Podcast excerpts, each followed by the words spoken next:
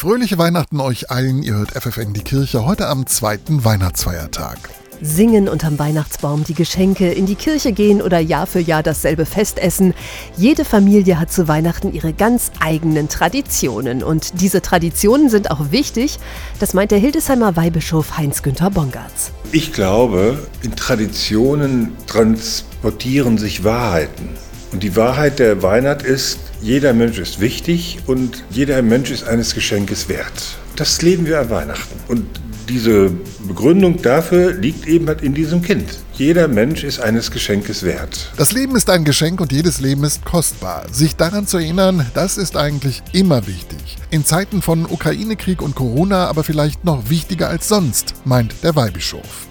Denn in unserer Gesellschaft, in der sich viel um Konsum, Erfolg, Gesundheit und Wachstum dreht, da wird das gerne mal vergessen. Bei uns ist immer nur das Leben schön und es ist reich, Erlebnis und Freude.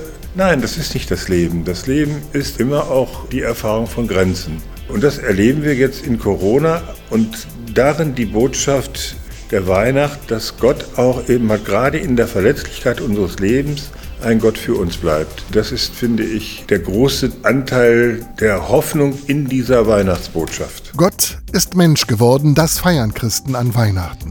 Und noch mehr, für Weihbischof Bongatz ist Weihnachten auch ein Versprechen an jeden Einzelnen, unabhängig davon, wie es ihm geht und was er erlebt. Es gibt in jedem menschlichen Leben Leid, es gibt in jedem menschlichen Leben auch emotionales Leid, aber darin zu wissen, mit dem Blick auf die Krippe, dass jedes menschliche Leben bei Gott aufgehoben ist, dieser Gott, der sich in Jesus Christus gezeigt hat, das ist, denke ich, dann die große Hoffnung der Weihnacht.